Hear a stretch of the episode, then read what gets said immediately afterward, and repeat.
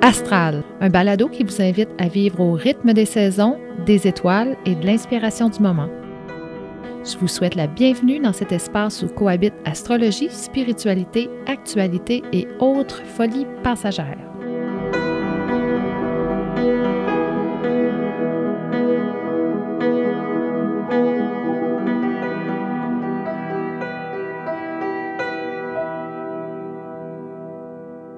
Bienvenue à ce nouvel épisode d'Astral. Aujourd'hui, nous allons parler des grandes lignes de l'astrologie du mois de septembre, avec les lunaisons bien sûr, le rétrograde de Mercure en Vierge, le rétrograde de Vénus qui est toujours en cours mais qui se termine en début du mois, et plus encore. Mais nous allons commencer avec l'état des choses, un segment qui va nous permettre de revenir sur l'été 2023, euh, un été qui a été particulier. Euh, je pense pas me tromper en disant ça.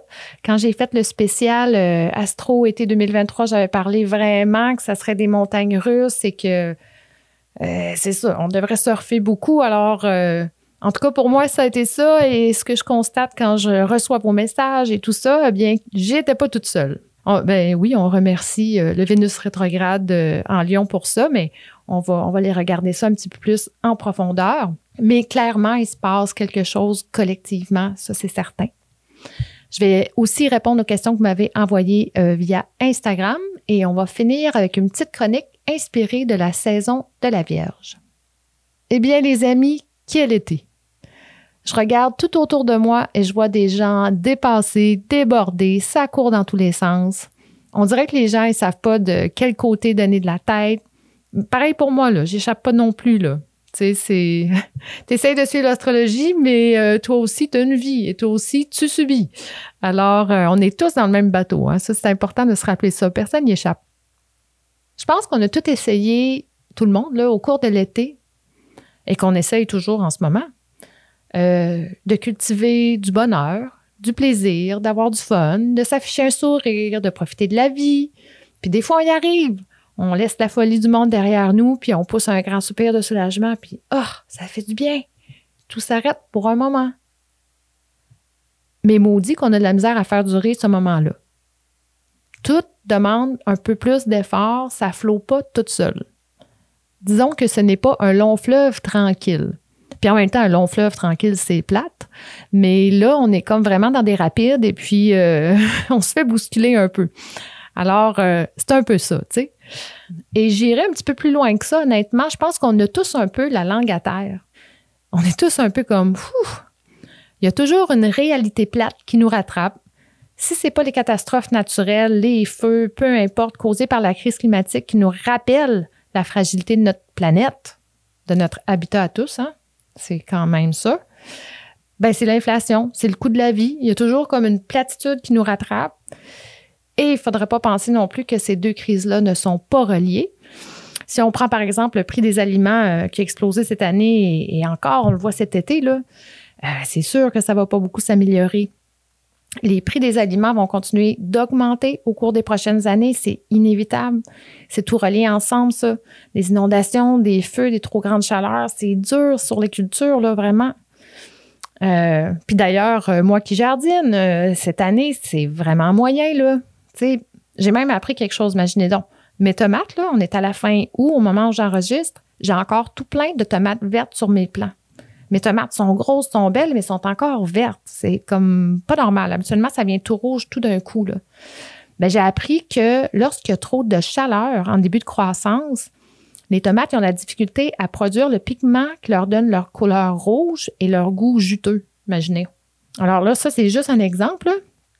Puis peut-être l'année prochaine, ça va aller mieux. Mais c'est juste pour dire, les cultures et, la sécurité alimentaire mondiale, ça va aussi dépendre d'un climat qui est instable.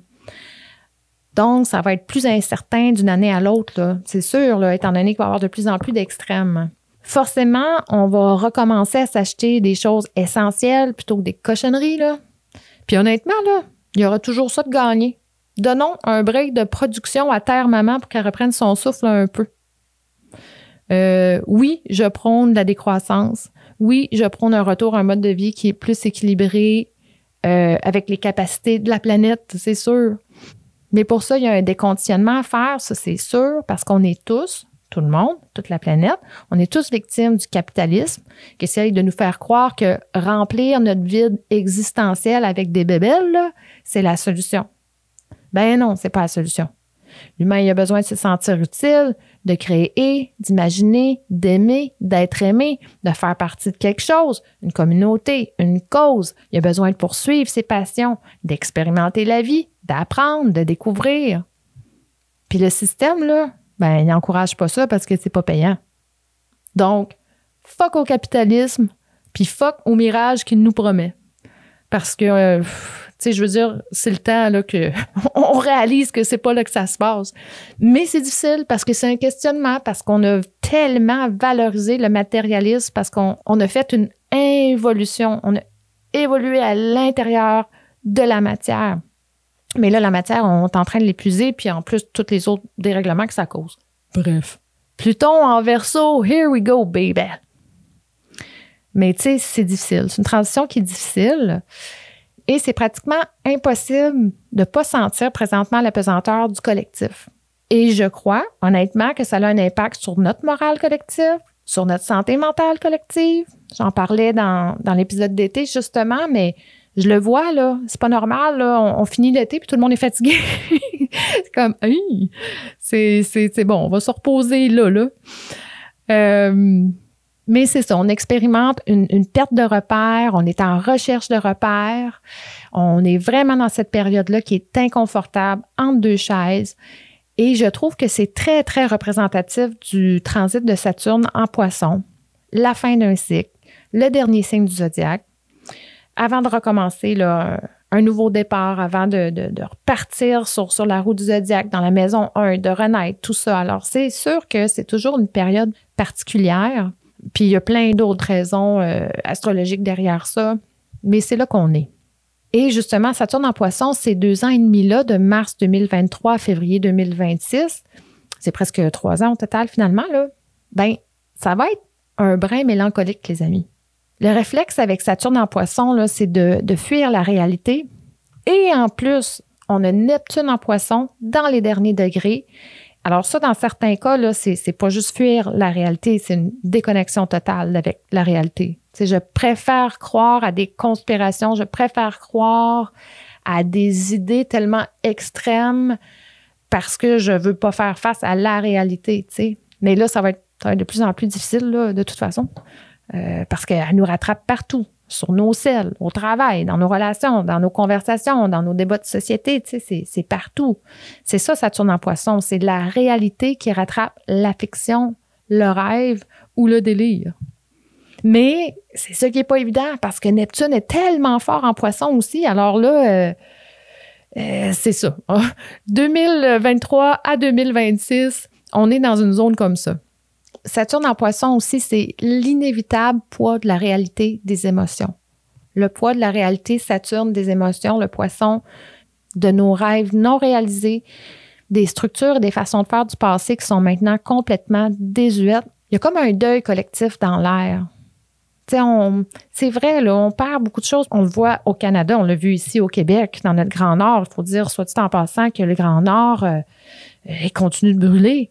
Euh, même chose en Colombie-Britannique, les territoires du Nord-Ouest, euh, 20 000, 30 000, 40 000, 50 000, 60 000 personnes évacuées. Il y, a un sentiment de deuil qui vient avec ça, de réalisation, de perte. Et, c'est ça, c'est un processus, le deuil. On le sait que c'est un processus. Alors, ça, ça fait toute partie de l'énergie de Saturne en poisson. C'est une de ses manifestations, si on peut dire. Alors, les gens, ils savent plus à quoi s'accrocher, hein, c'est normal. Alors, on s'accroche au passé, on s'accroche au connu, mais le connu, il semble tout croche. Ben, on va aller vers le futur. Mais là, le futur, euh, il a l'air vraiment complètement alien avec l'intelligence artificielle ou on sait pas quoi trop d'autre euh, qui est devant nous, là, tu sais. Alors, c'est ça, on est comme dans un endroit de flottement, hein, c'est, carrément ça, où est-ce que les structures sont vraiment malléables, pas claires. Alors, il faut y aller avec ça, on n'a pas le choix. C'est un passage inévitable et inconfortable vers demain. Il y en a eu d'autres dans le passé, il va y en avoir d'autres dans le futur. Les humains et l'humanité, on s'adapte, on évolue. Des fois, c'est un pas devant, deux pas derrière. Des fois, on fait des sauts géants vers l'avant. Mais là, l'énergie, là, c'est pas ça, là. C'est pas là qu'elle est. Pas pour le moment, en tout cas. Donc, c'est très IMO euh, Saturne en poisson. D'ailleurs, euh, c'est le nom que j'ai donné à notre été, IMO Summer. Je fais des blagues euh, avec mes amis astrologues ou witch ou peu importe, là, on parle de IMO Summer parce qu'on file tout un peu IMO, tu sais. Puis c'est drôle parce que je, suis assez vieille pour me rappeler la dernière fois que Saturne était en poisson. J'étais ado. C'était les années 90, l'époque grunge. C'était ça le mood, là.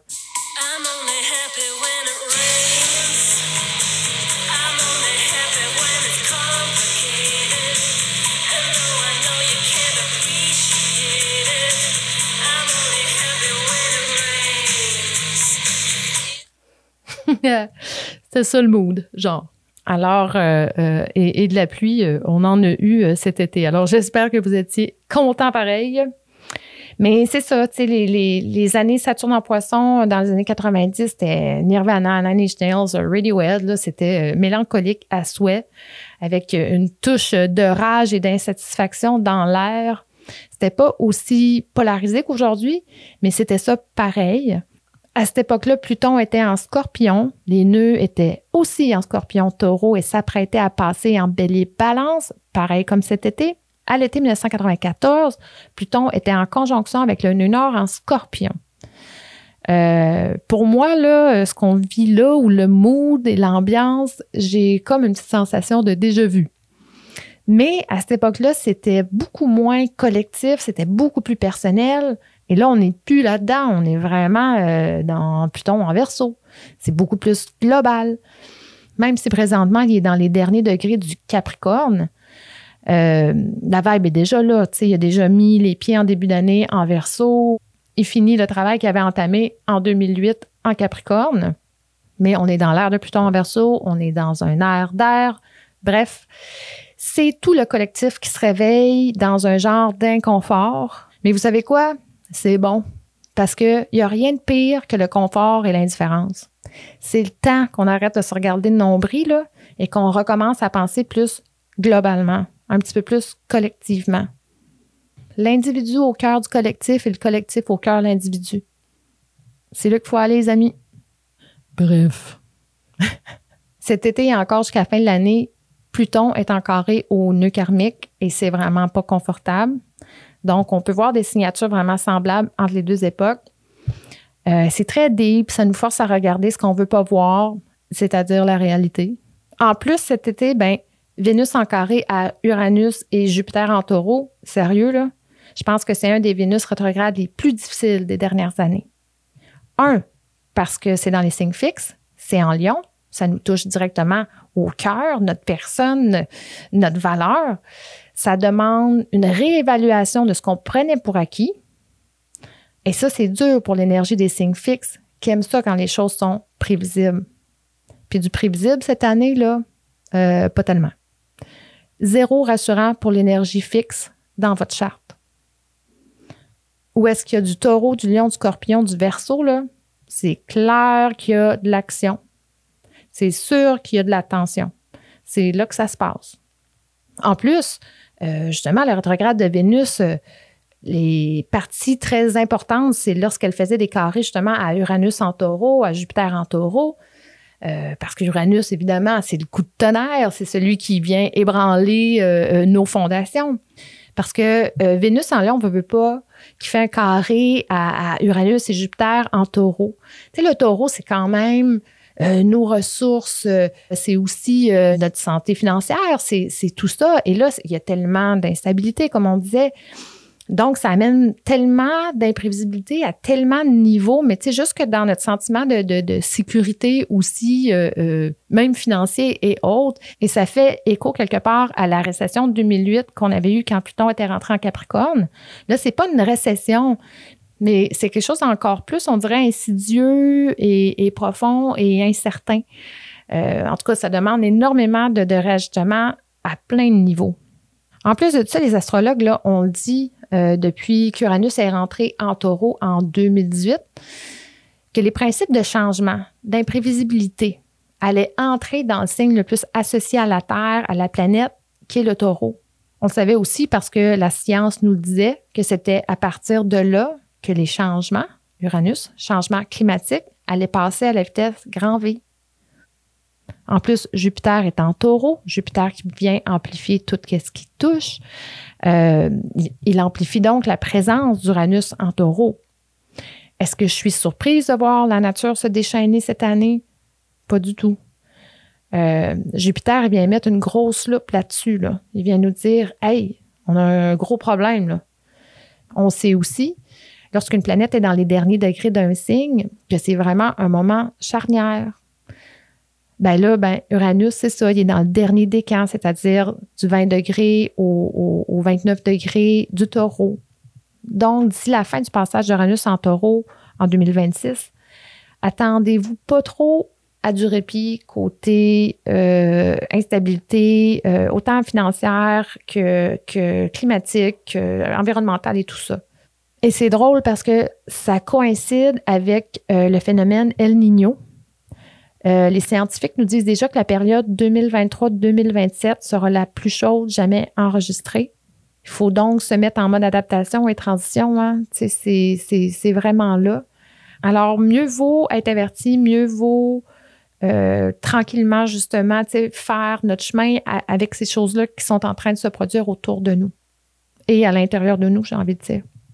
Le bon côté, par contre, c'est qu'Uranus en taureau amène aussi beaucoup d'innovation, de technologie euh, pour nous aider à trouver des solutions euh, environnementales pour l'environnement, mais je pense pas qu'on va voir rien de majeur s'implanter avant 2026. Pas avant qu'Uranus entre en Gémeaux et que Pluton soit en Verseau pour de bon. Là, je pense qu'à partir de là, OK, euh, il va y avoir vraiment quelque chose. Là, on retarde. Le temps que Saturne est en poisson, on va, eh, on va s'accrocher au passé et qu'on va s'accrocher au passé. Mais je pense qu'à un moment donné, euh, c'est ça. On n'aura pas le choix. Saturne va rentrer en bélier à un moment donné, puis euh, Neptune aussi, puis ça va être autre chose rendu là. Fait que, j'ai parti ça raide, hein? Pardonnez-moi, là. J'ai passé l'été enragé de voir ce qui se passe dans le monde. Euh, heureusement, j'ai passé de, plein de beaux moments entre amis, en famille. Euh, je suis retournée dans mes racines, dans le bas du fleuve. J'ai vu des bons films. J'ai découvert de la bonne musique, mangé de la bonne bouffe. Toutes ces choses-là qui rendent la vie agréable. J'ai profité de ma cour, mon, mon jardin. Est-ce que j'ai refait le plein? Des fois oui, des fois non. Euh, je surfe, je fais de mon mieux comme tout le monde. Mais dans l'ensemble, je vous dirais que je me sens habitée d'une énergie un peu guerrière. Alors, ça doit être le nœud nord qui vient d'arriver en, en bélier. Euh, dans ma maison 11. Alors là, euh, c'est plus fort que moi. je vous partage ça. Mais ça suffit pour le moment. Regardons l'astro du mois de septembre.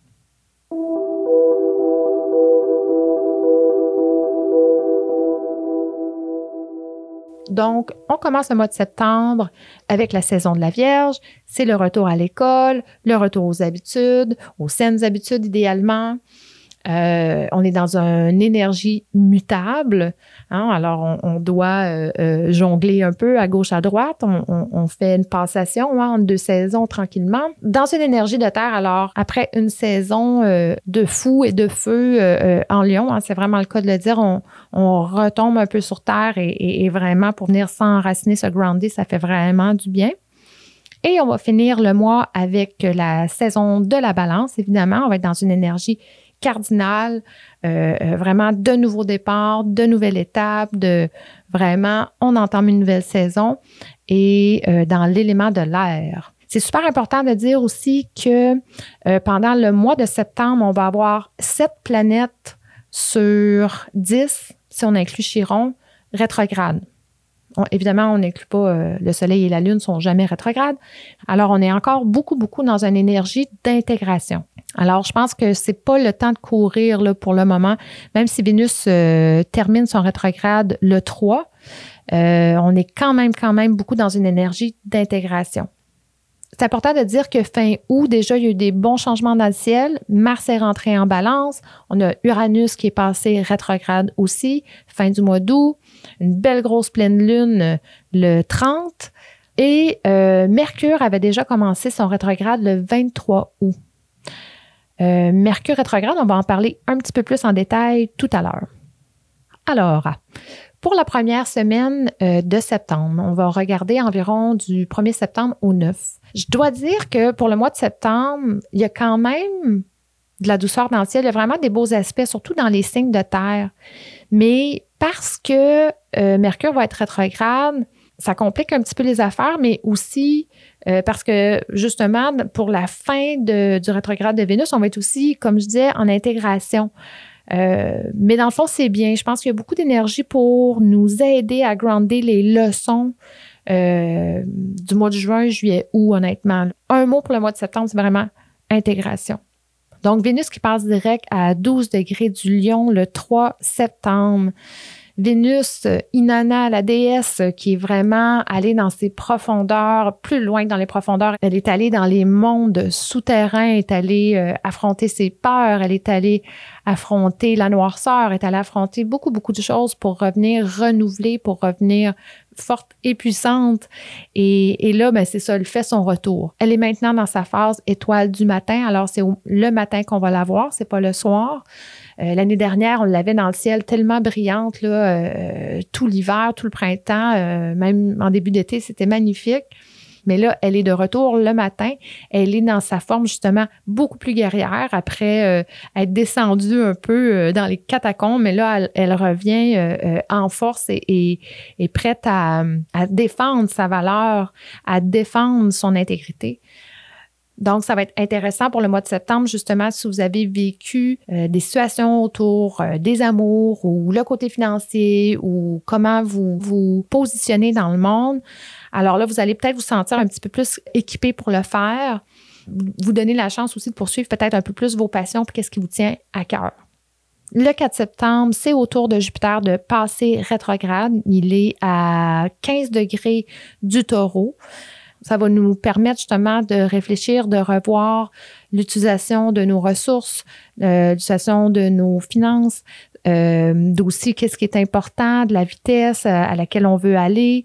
Euh, ça nous ralentit un peu, veut, veut pas. Euh, ça ralentit nos ardeurs. En tout cas, on va peut-être un peu moins dans l'expansion, mais un petit peu plus dans l'ajustement. Le même jour, Mercure va faire un aspect positif, un trigone à Jupiter.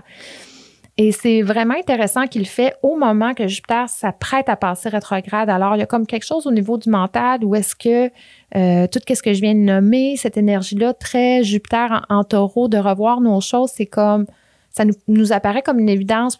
on est peut-être plus prêt à accepter certaines choses. On s'entend là, Mercure est en exaltation en Vierge, c'est vraiment son endroit préféré, c'est l'endroit où il a l'information exacte, où il a la précision.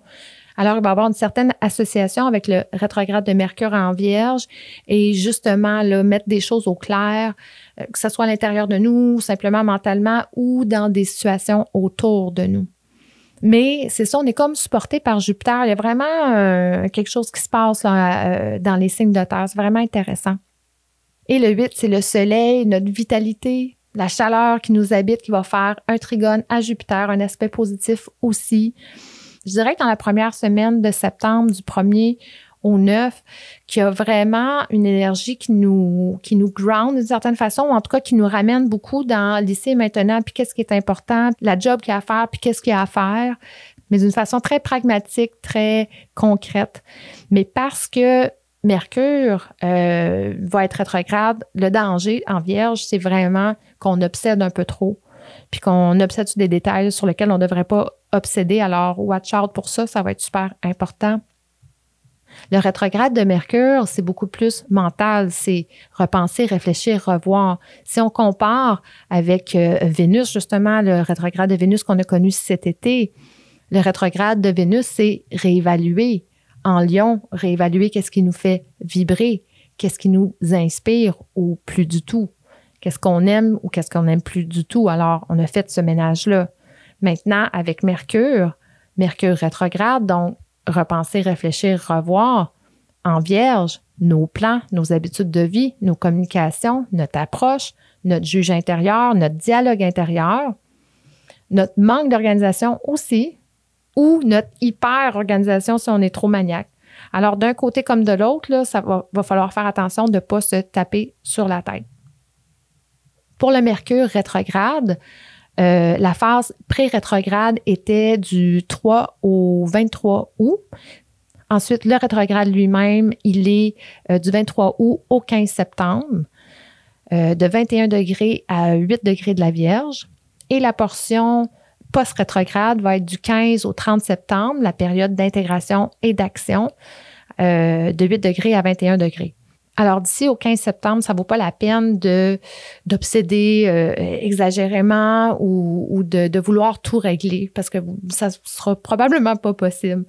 Euh, mais à partir du 15, puis après le 30, même septembre, à partir d'octobre, ben là justement des choses qui étaient en suspens ou des choses que vous deviez organiser, ça va devenir beaucoup beaucoup plus clair.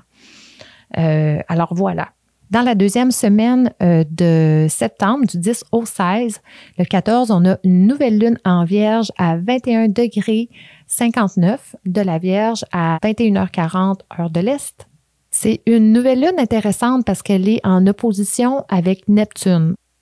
Cette nouvelle lune-là nous demande justement de faire preuve de grand discernement, mais aussi de revoir notre rapport euh, à notre sens du service, aux obligations, aux responsabilités qu'on se met. Est-ce qu'on s'en met trop? Est-ce qu'on se fait des scénarios aussi ou est-ce qu'on on pense que des gens ont certaines opinions sur nous, qui nous jugent, nous critiquent d'une certaine façon? Est-ce qu'on se fait des scénarios catastrophes par rapport à ça? C'est vraiment justement euh, une nouvelle lune intéressante pour trouver ce point d'équilibre-là, justement, entre le faire et, l'être, puis la capacité de se laisser flotter un peu par moment. Et comme je disais, le discernement. Qu'est-ce que je peux mettre en place pour avancer méthodiquement, euh, avoir un certain sens de l'organisation, mais pas perdre de vue non plus mes rêves, mes passions et un peu justement qu'est-ce qui m'anime, comment je peux trouver un équilibre là-dedans? Ça, ça va être super important. Cette nouvelle lune-là fait des aspects positifs à Jupiter et Uranus en taureau, aussi à Pluton qui est en Capricorne dans les derniers degrés. Donc, il y a vraiment quelque chose là d'être capable d'implanter des changements profonds qui vont s'installer dans le temps. Euh, et en plus, justement, avec Uranus qui est là, ben, il y a peut-être une possibilité de dire bon, je vais, faire un peu différent. Des fois, la Vierge, hein, elle reste dans qu'est-ce qu'elle connaît, puis elle se permet pas justement de sortir un peu là des sentiers battus parce que elle a peur de se tromper là. Mais là, c'est ça. Il y a peut-être une approche différente qui est favorisée. Alors, c'est bien. Il y a aussi Mercure qui va être en opposition à Saturne. Alors, on peut voir justement cet axe-là, euh, Vierge-Poisson, qui, qui, est très activé euh, pour cette nouvelle lune-là. Ça nous rappelle aussi de pas trop se surcharger, pas trop surcharger sa tête, justement, trouver, comme je disais, l'équilibre entre le faire et, vraiment le lâcher prise. Ça serait vraiment ça. On a aussi euh, Vénus qui va être en carré à Jupiter à ce moment-là. Alors, Vénus qui revient de son rétrograde, qui fait son dernier carré à Jupiter, comme pour lui dire, euh, Hey, Mr. Big Guy, euh, je suis capable de faire mes trucs par moi-même. je suis capable, puis j'ai décidé de, de, suivre mes valeurs, de suivre mes, euh, mes passions et, et, voilà, il y a peut-être un petit souci autour de ça. Donc, des intentions de nouvelle lune, qui est quand même une belle nouvelle lune, moi, je trouve, là. Ça serait vraiment, comme je disais, entre le faire et le lâcher prise, comment je trouve un équilibre là-dedans. Euh, moi, j'irais avec ça. Le 19, on a le Soleil en Vierge qui va être opposé à Neptune. Soleil opposition Neptune, des fois, au niveau de l'énergie, c'est pas top. On pourrait se sentir un petit peu plus, euh, pas nécessairement fatigué, mais vraiment un, goût de, euh, de relâcher, de de s'évader un peu, tout ça. C'est pas tellement bon pour faire des activités justement de précision ou de réparation ou de choses comme ça. Peut-être euh, si vous avez des trucs à faire, euh, euh, attendez, c'est meilleur pour la créativité, la méditation, poésie, musique, ce que vous voulez, tout ça. Mais, mais c'est ça, c'est vraiment un moment peut-être, le Soleil opposition Neptune autour du 19, là, de, de relâcher un peu. Et important de mentionner encore une fois, euh, Mercure va passer direct le 15 septembre. Alors, c'est un, Mercure rétrograde quand même assez rapide, toujours environ trois semaines, mais il y a des fois, on dirait qu'il y en a qui passent un peu plus vite que d'autres, mais euh, on dirait que c'est le cas de celui-ci. Donc, déjà à partir de la mi-septembre, Mercure va être direct. Pour la troisième semaine de septembre, du 17 au 23, on a le 21, le Soleil en Vierge qui fait un trigone à Pluton en Capricorne, donc encore beaucoup d'énergie de terre, très profonde. C'est peut-être une période justement dans la troisième de septembre. Si vous voulez implanter des bonnes habitudes, vous voulez réduire votre consommation d'alcool, vous voulez euh, faire plus d'exercice, vous voulez faire quelque chose qui va s'implanter profondément et peut-être durablement, c'est une bonne pensée à avoir pour euh, cette période-là. On a aussi Mercure qui va être en aspect positif à Jupiter, Mercure qui est sorti de son, rétrograde. Alors ça aussi, c'est bon pour euh, euh, le côté pratique, l'organisation de la vie, tout ça, euh, c'est excellent. Et le 23, ben déjà, le Soleil entre dans le signe de la balance. Et là, ça va être super intéressant, cette saison-là de la balance, parce que, ben, premièrement, le nœud sud est rendu en balance. Alors là, ça, ça va nous donner beaucoup d'indications on a déjà aussi Mars qui était entré à la fin août en balance. Donc, il y a une certaine signature en balance avec laquelle ça va être intéressant euh, de travailler. Euh, la balance qui fait partie de la trilogie euh, des signes d'air, des signes sociaux, celui qui est le plus relationnel. C'est l'automne, hein, c'est l'arrivée de l'automne, il faut dire. La fête de Mabon aussi, c'est la fête païenne de Mabon. Nuit et jour parfaitement égales. Euh, qui nous rappelle justement euh, le désir d'harmonie, de la balance. On rentre officiellement dans la saison de l'automne, nos petites laines et tout ça, et, le soleil qui se couche déjà beaucoup plus tôt maintenant. Tranquillement, on prépare euh, cette entrée dans la noirceur-là, justement, l'automne, tout ça. On sait qu'est-ce qui s'en vient devant nous, mais septembre, octobre, c'est tellement des beaux mois et encore plus euh, pour euh, euh, les païens, les païennes, les pratiquants des arts anciens, des arts mystiques anciens. C'est notre période aussi. Mais astrologiquement parlant, ça va être vraiment intéressant de voir justement qu'est-ce que cet axe-là, balance bélier, a à nous raconter là, sur comment justement avec le nœud nord en bélier, on va être porté à s'affirmer davantage, puis à, vouloir se défendre, puis prendre notre place, mais, mais la diplomatie, quelle, place qu'on va y donner et tout ça. Euh, déjà que Mars est là en balance et, Mars en balance, c'est, c'est, pas son endroit préféré, mais il devient tellement un bon négociateur ou diplomate, moi je trouve. Donc ça, ça va être une danse intéressante. Et pour la dernière euh, semaine de septembre, du 24 au 30 septembre, on va avoir le 29 septembre une pleine lune en bélier à 6 degrés 1 du bélier à 5h57 du matin, heure de l'Est, le même jour que Vénus, qui n'est plus rétrograde, va quand même faire son dernier carré à Uranus. Donc, Vénus a passé euh, une première fois quand elle était directe, a repassé une deuxième fois quand elle était rétrograde, et là, elle repasse pour une dernière fois, et elle refait son dernier euh, carré à Uranus. Tout à l'heure, je parlais de Jupiter, elle a fait un carré à Jupiter, et là, c'était comme tu m'impressionnes pas, moi aussi, euh, je suis forte, je suis capable. Euh, puis euh, tu vas pas m'empêcher de faire ce que je veux faire. Et là, avec Uranus, ben c'est ça. Ça dépend qu'est-ce que vous avez vécu. Moi, j'ai observé dans la vie des gens que les moments justement de ce rétrograde de Vénus-là, où est-ce que c'était le plus intense, c'était beaucoup autour de ces dates-là, avec le carré ou les conjonctions avec Uranus. Alors, qu'est-ce qui se passait pour vous début juillet?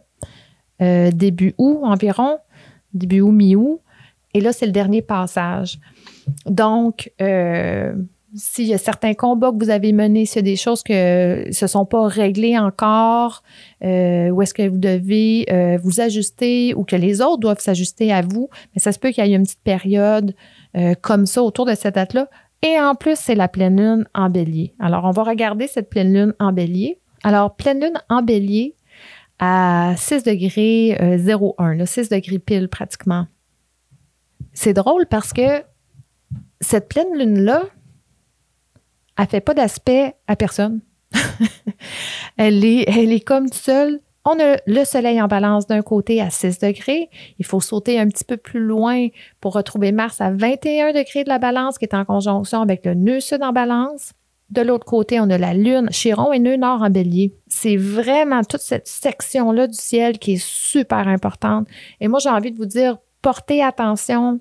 C'est un moment important euh, de la saison de la balance.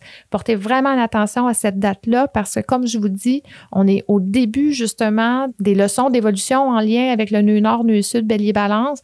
Et je pense que ça, il y a vraiment comme une évidence là-dessus. Toute l'année, on va travailler avec Chiron en bélier. Chiron est en bélier, le nord est en bélier, toutes nos parties blessées, c'est ça qui arrive. Comment être un individu, faire sa place, mais travailler nos blessures, mais pas infliger de blessures à l'autre? Euh, oui, faire la diplomatie, mais en même temps pas se faire marcher ses pieds. En tout cas, cette pleine lune-là met vraiment ça en évidence. Et là, en plus, comme je disais, ben là, on a le Vénus carré euh, Uranus. C'est comme une danse un peu particulière c'est quasiment parallèle un à l'autre sans se toucher. Mais tu sais, automatiquement, la balance est gouvernée par Vénus et là, Vénus est en lion. Et là, c'est ça qui est intéressant. Vénus, elle, est en aspect euh, positif au nœud nord et à Chiron. Moi, j'ai l'impression, avec cette pleine lune-là, ça fait un écho, encore une fois, au rétrograde de Vénus. Si vous avez été blessé cet été, s'il y a eu de la mésentente, s'il y a eu différentes choses, il y a peut-être une opportunité de guérir, mais c'est ça en trouvant une espèce de point d'équilibre entre prendre sa place, exister, mais aussi faire preuve d'ouverture envers l'autre. Alors, ça va être vraiment une pleine lune très importante, comme je vous disais, dans, le cycle, autant euh, de la saison de la balance et aussi en rapport au nœud nord, nœud sud. On finit le mois avec euh, Mercure, euh, qui est en vierge, qui n'est plus rétrograde, qui est heureux, en aspect positif à Uranus. Et pour Mercure qui est en Vierge, qui est des fois un petit peu trop strict ou, ou by the book, tout ça, ben, le fait de faire un, aspect positif à Uranus, ben, ça nous aide justement à nous affranchir un peu de nous-mêmes ou de notre critique ou de notre façon de faire, puis de, de rester un petit peu plus flexible, puis voir d'autres possibilités. Alors, une fin de mois où est-ce qu'on peut innover un peu dans notre façon de penser. Donc, c'est quand même un mois plus doux que ce qu'on a connu juin, juillet, août, ça c'est certain. Comme je disais, c'est un mois d'intégration. Euh, il va y avoir quand même des belles leçons à l'intérieur de ça. C'est pas smooth sailing. De toute façon, c'est jamais complètement smooth sailing, mais quand même, on a de l'énergie pour se déposer, pour réfléchir, pour essayer de trouver des solutions dans le pratique, dans le concret, tout ça. Alors, bon mois de septembre.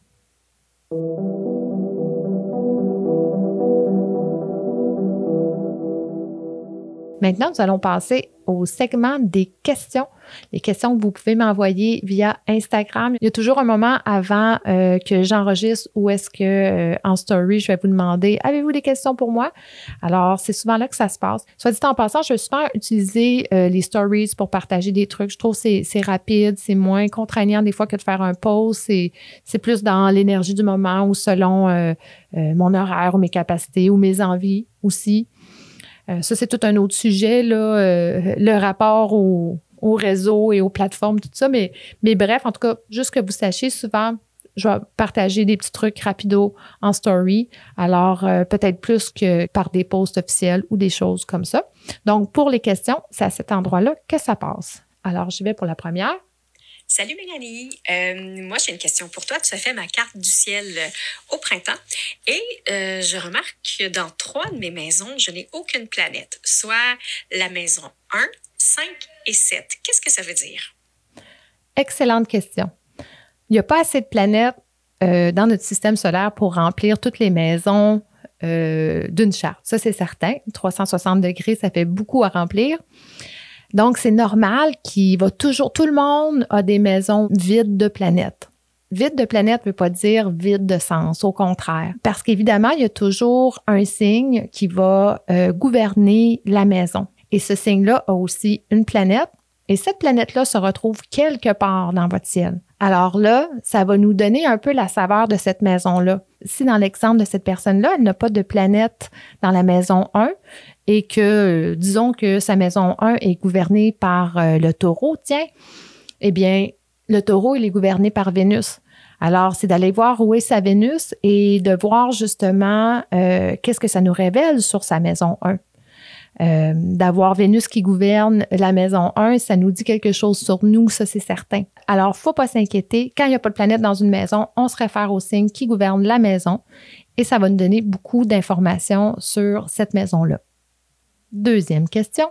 Salut Mélanie, j'ai une question pour toi. Euh, je me demandais quel type de relation est-ce qu'on peut s'attendre entre deux personnes qui ont des ascendants opposés? Merci. Ça, c'est super intéressant en plus. Bon, ascendant opposé. Disons que la personne, a euh, un ascendant lion et l'autre personne, elle a l'ascendant verso. Si on prend la personne qui a l'ascendant lion, ça, ça veut dire que sa maison 7, sa maison des relations va être gouvernée par le verso. Alors, quelque part, ça se peut qu'elle attire quelqu'un qui a un ascendant verso. Parce que l'ascendant euh, a plusieurs fonctions, mais une de ces fonctions, c'est comment on interagit avec notre environnement, notre visage social, comment on se présente, comment on connecte avec les autres. Alors, c'est sûr qu'il y a comme une attirance qui est là. Ça ne veut pas dire que ça va être facile, puis il faut prendre toute la charte en considération. Mais avec la maison 7, des fois, on va attirer justement des personnes qui représentent quelque chose qu'on a à développer. Et là, ben, là, c'est intéressant aussi parce que si la personne elle a l'ascendant verso, l'autre personne, ça veut dire que le lion est dans sa maison 7 aussi. Fait qu'il y a vraiment comme une, danse où est-ce qu'il y a une attirance qui peut se faire. Mais là, tout va dépendre du reste de la charte pour voir si, euh, à long terme, euh, il y a quelque chose qui fonctionne là-dedans. Puis tout ça, il y a plein de considérations à prendre. Mais ce qui est certain, c'est que oui, il peut avoir une attirance naturelle parce que les contraires s'attirent, fait qu'il y a un peu de ça. Ce qui est sûr, en tout cas, c'est que euh, en synastrie, tout ça, les placements qui fonctionnent vraiment le, plus fort, c'est quand euh, une des deux personnes a le soleil de la lune de l'autre. Exemple, euh, j'ai la lune en taureau et l'autre, il est un taureau. Il a la lune en balance et, moi, je suis balance. Exemple, j'ai le soleil en balance. Alors ça, ça, ça fonctionne super bien. Puis vous allez remarquer souvent que euh, si vous connaissez votre trinité, c'est-à-dire votre soleil, votre lune, votre ascendant, que ce soit vos amis, ou, vos amoureux ou tout ça, ou même dans la famille, vous allez voir des patterns que des gens qui sont autour de vous, ou que vous attirez ou que vous êtes attirés par, ils ont soit votre soleil, votre lune, votre ascendant. Ça, c'est, vous allez le voir, il y a vraiment des patterns là-dedans. C'est super intéressant. Voilà pour la question numéro 2. Salut Mélanie. Ma question est en lien avec euh, les compatibilités astrologiques puis euh, la synastrie. J'aurais aimé t'entendre un peu à ce sujet, savoir euh, est-ce que effectivement il y a des signes qui sont plus compatibles que d'autres en relation et qu'est-ce qu'on regarde autre que juste notre signe solaire là, pour voir est-ce que c'est c'est un bon match. Donc voilà un petit peu t'entendre sur les compatibilités astrologiques et euh, qu'est-ce qui serait à regarder là? Euh? Donc, ça fait écho à notre deuxième question. Ça paraît-tu qu'on est en Vénus rétrograde ou ça paraît pas? Donc, je poursuis. Effectivement, au niveau des, euh, des connexions, c'est sûr qu'en synastrie, on va regarder beaucoup qu'est-ce qui se passe avec Mars et Vénus, c'est sûr. Est-ce qu'on a des Mars et Vénus compatibles? Est-ce que est-ce qu'ils sont bien aspectés? En astrologie, souvent, on va dire que euh, les signes de mêmes éléments vont souvent bien connecter ensemble, comme tous les signes d'air, exemple, balance gémeaux verso, euh, ou sinon euh, les signes qui se font des sextiles, dans le fond, autrement dit, les signes d'air avec les signes de feu. Donc, dans le cas de la balance, exemple, ça serait euh, le Sagittaire et aussi euh, le Lion. Alors, il y a comme une, folie, le, feu se nourrit de cette air-là et tout ça, et là, c'est comme fou, tu sais. Des fois, ça peut être un peu, un peu trop fou aussi, mais ça fait partie de la synastrie qu'on va regarder. Euh, mais un bon gage, comme je disais, c'est vraiment votre trinité en premier et souvent, comment cette trinité-là va euh, interagir avec Mars et Vénus de l'autre personne. Euh, c'est sûr qu'après ça, il y, a, le vertex, il y a différentes choses qu'on va regarder. Euh, mais ça, c'est un petit peu plus complexe, mais je dirais que ça, c'est un peu des règles de base. Et une petite dernière pour la route, et je l'aime celle-là parce qu'elle tombe pas mal dans l'énergie de la Vierge. Coucou Mère. Euh, donc euh, j'ai une question. Ma question, ça concerne la spiritualité et plus particulièrement euh, les pratiques d'hygiène énergétique. Donc je me demandais si tu pouvais nous partager toi dans ta pratique comment ça va se manifester, si tu as des trucs, des petits rituels, des petites pratiques que tu peux nous partager. Donc voilà, merci beaucoup. Quelle belle question. Ben là, moi j'ai l'ascendant Gémeaux gouverné par Mercure j'ai euh, la Lune en Vierge gouvernée par Mercure. Et Mercure est en conjonction avec mon Mars qui est en conjonction avec mon Soleil. OK? Alors, moi, c'est sûr qu'il y a une énergie de tête qui est comme all the time. Il y a un côté mercurien, puis en plus, c'est renforcé par Mars qui est comme, tu sais, c'est vas-y à fond, tu tout le temps. Et euh, heureusement, j'ai une bonne vitalité de façon générale, mais oui, je m'épuise mentalement euh, moi-même. Et, euh, et c'est la méditation qui a sauvé ma vie. Est-ce que c'est une pratique qui est régulière dans ma vie? Oui et non, parce qu'elle prend vraiment différents visages.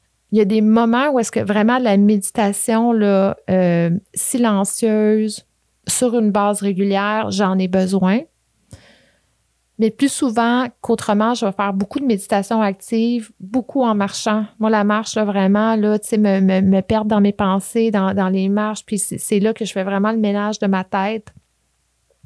Encore plus s'il vente. Un bain de vent, justement, là, pour ça, c'est une méchante belle pratique euh, énergétique euh, euh, pour clairer sa tête, aider à, balayer notre corps, balayer notre tête justement du trop plein de cette folie-là, des fois un peu mercurienne qui nous habite. Ça, j'adore ça, faire ça. Beaucoup de relaxation, de la méditation guidée. Ça m'a souvent aidé que j'écoute directement pour vraiment que mon attention soit accrochée sur quelque chose. Alors, tout plein de petits trucs comme ça. Ça a différents visages. Hein. Je suis ascendant Gémeaux, alors c'est sûr que c'est très éclectique. Euh, mais j'ai la lune en vierge, alors j'ai vraiment un besoin de, de base très important, d'ancrage justement et, d'organisation, puis de, savoir où est-ce que je m'en vais. Fait qu'il faut que je m'aère l'esprit souvent, puis mon énergie, puis mon ma psyché souvent. Un truc que je fais des fois euh, après une consultation, souvent, euh, c'est drôle, je veux dire, j'ai un mal de troisième œil, tu. Je le sens qu'il y a une énergie là, qui s'est vraiment concentrée au niveau euh, de la tête, pas du troisième œil, tout ça, surtout après du tarot. Et j'ai un, bol tibétain que je vais, qui est quand même assez gros, là, puis que je vais vraiment le faire vibrer et je me rentre la tête dedans. C'est même pas des blagues.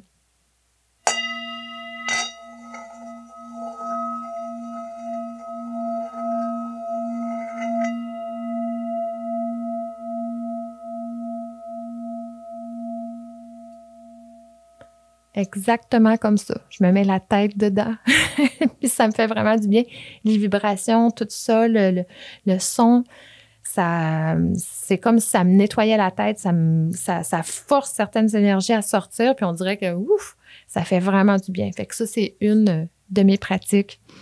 Sinon, ben, je suis un signe d'eau, hein, alors euh, je me retrouve dans l'eau, je mets bien du sel, euh, je purifie, mais c'est aussi euh, se réénergiser, tout ça par l'eau. Alors, c'est pas mal ce qui me vient à l'esprit pour le moment, mais méditation, qu'elle soit guidée ou active, ou silencieuse. Hein, c'est vraiment, j'alterne. Je vous dirais, j'alterne pas mal là-dedans. Euh, des marches, des bains dans les éléments, que ce soit le vent, que ce soit euh, l'eau, peu importe.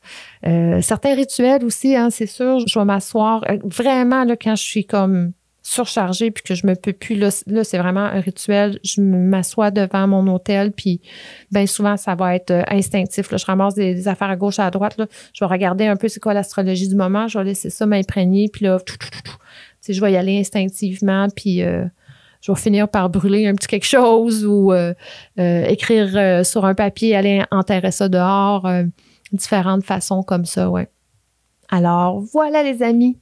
Merci pour vos questions. C'est tellement cool. C'est tellement le fun de vous entendre. Puis ça, ça, m'énergise, on dirait. Fait que j'aime beaucoup ça. Tu vois, ça, c'est une belle pratique. Euh, faire des choses qui nous passionnent, euh, ça nous remplit d'énergie, de belle énergie. Ça fait du bien. Alors, ça aussi, il ne faut pas euh, négliger ça. C'est super important. Alors, merci beaucoup. Puis j'ai déjà hâte au mois prochain pour de nouvelles questions.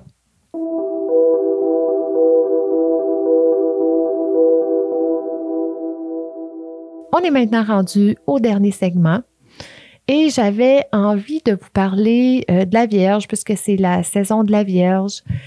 Euh, tout l'aspect en lien avec le perfectionnisme, qui va souvent venir avec la critique, veut, veut pas. Euh, J'écoute un podcast que j'aime beaucoup de Michael Mead, ça s'appelle Mosaïque. C'est vraiment euh, Michael Mead, un vieux, vieux sage, puis il m'a beaucoup inspiré là, pour ce segment-là parce que justement, il a, fait euh, un épisode euh, sur le, perfectionnisme. Puis il parlait de l'impact des réseaux sociaux sur les jeunes, des études qui ont été faites euh, sur les milléniaux, Gen Z, tout ça, tu sais. Comment l'utilisation des réseaux sociaux, comment qu'on se met de l'avant ou comment qu'on perçoit les autres ou comment justement toutes les heures qu'on passe à regarder la vie des autres et tout ça, comment ça a un impact sur l'estime personnelle, sur la sensation d'être jamais assez? Ou de jamais en faire assez, tu sais. Ah, elle vient de faire une vidéo, mais là, il faudrait que je fasse une vidéo.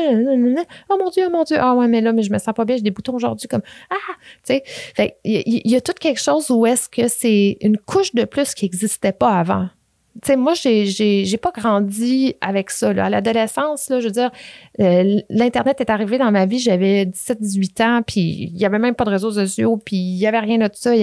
T'allais triper dans un bar, euh, t'allais danser, il y avait personne qui te filmait, là. Il y avait, y avait rien de ça, là. Il y avait pas Oui, on prenait des photos, là, mais on prenait des photos avec notre Kodak, puis on voyait ça comme un mois plus tard quand on allait les faire développer. Et les appareils numériques sont arrivés après. Et puis moi, là, d'ailleurs, là, c'est mon rêve. Si je faisais des événements, des soirées euh, pour clubber ou whatever, là, ça serait, on fait des soirées, là, on fait des parties comme euh, dans les années 90, là, puis pas de sel, pas de photos, pas rien. Je vous garantis que les gens vont devenir tellement moins self-conscious, ils vont tellement se laisser aller, c'est tellement libérateur de tout le temps savoir qu'on va se faire filmer, qu'on va être pris en photo, surtout si on est insécure, si on se sent pas super bien dans notre peau. Tu sais, on s'est comme imposé ça. Il y a des gens qui s'en foutent, qui sont super bien avec ça, puis sans sac, c'est parfait. Mais de façon générale, ce que les études démontrent, c'est que c'est pas ça. Puis que c'est vraiment comme la crainte d'être mal perçu ou, de pas être assez parfait, puis d'être victime de bullying aussi. c'est tout un autre monde, puis c'est horrible. Les impacts chez les jeunes, c'est terrible. Ça rend anxieux, ça rend malade. Et plusieurs personnes souffrent de perfectionnisme. Des fois, c'est dans la nature de la personne. Des fois, c'est dans sa charte, c'est clair. Euh, il y en a qui sont plus je m'en foutiste par rapport à ça. Mais quand même, l'environnement actuel, social, amène ça, veux, veux pas. Puis le perfectionnisme, c'est souvent associé à un faux sentiment de mérite. Pour mériter quelque chose, il faut, que je sois parfaite. Que quelque chose a de la valeur seulement quand c'est parfait. Puis quelque part, c'est, très névrosé. Ça nous amène à être névrosé, là. On veut pas, là. On veut se protéger de faire des erreurs. On veut protéger nos enfants de faire des erreurs. Mais quelle erreur? Parce que c'est là qu'on apprend le plus. C'est là qu'on devient qui on doit devenir. Les meilleurs moments de la vie, là, c'est quand c'est pas parfait. C'est quand c'est imparfait. Quand on se bat pour quelque chose. Parce que c'est là qu'on découvre nos capacités. C'est tellement important. Empêchez pas les gens de faire des erreurs, ils apprendront rien. D'ailleurs, j'ai entendu quelque chose dernièrement, j'ai trouvé ça fantastique. Se donner le droit à l'erreur devrait être une philosophie de vie. Si vous adoptez ça comme philosophie de vie, justement, de vous dire, hey, moi, j'ai le droit à l'erreur, je m'autorise l'erreur parce que je sais que c'est à ces moments-là que je grandis. Je sais que c'est à ce moment-là que je découvre des capacités que peut-être qu'on m'a fait à croire que j'avais pas. Donc, l'idée, c'est pas de vouloir que les choses soient parfaites, mais qu'il soit mieux. Qu'il soit mieux. Tranquillement, mais sûrement. Tu sais, que ça devienne mieux. De l'amélioration. Pas la perfection, l'amélioration. Fait que, visez plus l'amélioration plutôt que la perfection parce que de toute façon, du moment que quelque chose est parfait, ben, il est complété. Il est terminé. Finito. C'est terminé. Tu sais, il n'y a, plus rien que tu peux ajouter. D'un côté, c'est bien parce que là, il y a un lâcher-prise. Et là, c'est tellement l'axe vierge-poisson. Lâcher-prise, c'est terminé. Finalité. Ça revient à ce qu'on disait au début, début, hein? Euh, Saturne en, en, poisson qui, ferme la roue. À un moment donné, il faut lâcher prise. Alors, c'est ça. On laisse aller quelque chose, mais, mais laisser aller quelque chose, c'est une petite mort. Puis c'est bien correct, ça fait partie de la vie, ça fait partie des deuils, comme on disait. Mais reste que c'est ça. Le fun, il est quand? C'est-tu quand quelque chose est parfait? Ou quand on est vraiment en train de, de, travailler dessus, puis s'améliorer, puis essayer de trouver des solutions, puis wouh, tu sais, il y a comme, on est animé dans ce temps-là, on est animé. Alors, c'est important, viser l'amélioration, visez pas la perfection. La perfection n'est pas de ce monde, vraiment, vraiment pas. L'univers, notre système solaire est, apparu euh, parce que c'était très chaotique, il y a de la matière, il y a, toutes sortes euh, d'éléments qui sont rentrés, se sont entrechoqués et, et ont créé tout ça, cette beauté-là, cette harmonie-là des sphères qu'on connaît maintenant quand on regarde notre système solaire. Mais pour arriver à ça, c'était très chaotique. Là. Au cœur de la Vierge, il y a, le, sentiment du laborieux sens du service. Ça fait tellement partie de la Vierge. Et, et c'est aussi toute la maison 6. Ça nous parle vraiment de ce rapport-là qu'il y a une charge, tu sais. La maison 6, c'est pour ça qu'elle est considérée une maison difficile. C'est une maison qui a une certaine charge, qui est beaucoup associée à la charge de travail, puis au quotidien, puis aux besoins, puis aux choses qui sont pas nécessairement le fun à faire, puis tous ces trucs-là. C'est aussi une maison associée aux soins, aux services et aux soins. Euh, notre capacité de, de, de, guérir tout ça. Mais les gens qui ont des signatures vraiment fortes en maison 6, c'est tellement important euh, vous êtes venu apprendre le lâcher prise, entre autres, ça c'est sûr, euh, à laisser aller, à relâcher. J'ai un livre ici euh, qui est en lien avec Chiron, puis qui parle de, de, de chacune des maisons euh, et de la maison 6, entre autres. Et ça dit que euh, les gens qui ont des signatures fortes en vierge, euh, une maison 6 significative aussi, ça dit que l'individu s'en demande trop, que ça l'use et que ça l'empêche de s'ouvrir complètement à sa vérité. Trop occupé à voir à tout, à ceci, à cela, puis à l'organisation du temps et du quotidien et des autres, au lieu de lui justement voir à ses besoins, ses besoins et sa vérité aussi. C'est qu'est-ce qui te fait vibrer? En relâchant, en écoutant les murmures de sa conscience, il pourra s'autoriser à laisser libre cours à ses besoins profonds et à les satisfaire. Une clé importante, se remettre en cause, faire la différence entre l'essentiel et la vie élémentaire avec ses tracas accessoires et passagers, voire plus large. L'individu doit se pardonner ce qu'il n'a pas réussi ou croit ne pas avoir réussi tellement ses exigences étaient fortes. L'important, c'est de s'aider afin de pouvoir aider les autres. Et ça, je trouve ça beau, ce passage-là, se détacher de tout sans s'abandonner. Alors, juste des petits mots-clés ici. Le livre s'appelle Chiron et l'axe des portes de Catherine Castagnier. C'est un livre qui date, dans le fond, et qui m'a été offert par ma belle amie astrologue Elodie Saint-Onge, la meilleure, je l'aime tellement. Alors, c'est un petit segment de ce livre-là. Et je voudrais juste clore aussi, parce que c'est la rentrée des classes, tout ça, puis on sait, là, dans les écoles au Québec, c'est pas, pas simple, c'est pas simple. Dernièrement, en consultation, j'ai rencontré beaucoup de parents et euh, euh, il y avait certaines choses qui ressortaient en lien avec euh, ah non, moi, je veux pas que mon enfant euh, euh, me voit euh, anxieux ou déprimé. Je veux vraiment, tu sais, qu'il me voit solide. C'est tellement important qu'il me voit solide. Puis là, ça, c'est beaucoup des, des Plutons en scorpion, là, des, des, parents Plutons en scorpion. tu sais, je veux qu'il me voit fort, je veux qu'il me voit solide, tout ça. et aussi, ben, c'est tellement important que les enfants soient occupés, qu'il y ait des activités. On veut tellement valoriser leur développement. Je veux qu'il y ait toute, la possibilité de tout faire dans la vie, tout ça. OK. Mais après ça, cette personne-là me dit, je suis tellement épuisée. Je suis tellement tannée de courir. Je suis tellement plus capable. Puis là, ça revient encore au début, le capitalisme, la déprogrammation, qu'il faut qu'on se fasse tout. Là. Ça va être important que, avec votre enfant, pour, pour certaines personnes avec qui ça résonne, qu'est-ce que je dis là, que vous appreniez à rien faire. Il va falloir que vous appreniez à vos enfants à rien faire. Parce que vous programmez tellement des enfants à faire des activités qu'ils ne savent plus être dans leur imaginaire. Ils ne savent plus être tout seuls avec leur imagination. Et ça, c'est, on a un déficit d'imaginaire, d'imagination dans le monde. On en a besoin de plus. Et c'est ça qui va venir balancer un peu l'air d'air un peu trop la raison qui nous attend. Il va falloir balancer ça avec l'imaginaire, l'imagination le parent et l'enfant, il peut faire cet exercice-là, en tout cas, essayer du moins, parce que sinon, on va juste comme répéter des patterns qu'il faut toujours être dans le faire. Puis vous faites ça pour bien faire, c'est sûr et certain. Mais tu sais, on est à vacances, là, puis là, disons, les enfants euh, deviennent nerveux. Ben, qu'est-ce qu'on fait? Qu'est-ce qu'on fait? Ils sont tellement habitués à faire, faire, faire, tu sais faut redescendre cette énergie-là. Il faut vraiment la redescendre. Puis la Vierge, ben, des fois, c'est ça, l'énergie de la Vierge, la saison de la Vierge, on est beaucoup là-dedans. Ah! Mais la vie est bien faite, hein? C'est suivi de la saison de la balance. Et puis là, ben, on va être appelé à équilibrer ça, puis euh, à être à l'écoute de l'autre et, reconnecter avec l'autre, puis, puis, puis voir c'est quoi qui le fait triper l'autre, puis, puis comment qu'on peut justement organiser le quotidien autour de ça. Mais essayez justement, l'année scolaire commence, essayez peut-être de, réfléchir à ces choses-là. En tout cas, si vous, ça vous parle, puis de dire, OK, là, je vais m'en demander moins à moi-même. Je vais laisser mon enfant voir que des fois, je l'échappe, moi, avec.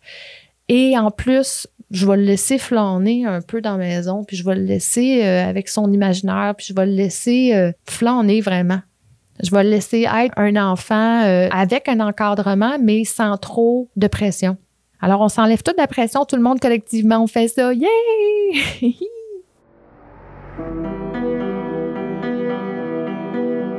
C'est tout pour cet épisode. Merci de votre écoute, encore une fois. Merci de commenter, de partager. Ça fait toujours une différence pour la visibilité. Et n'oubliez pas, ne demandez pas ce que les planètes peuvent faire pour vous, mais ce que vous pouvez faire pour votre planète.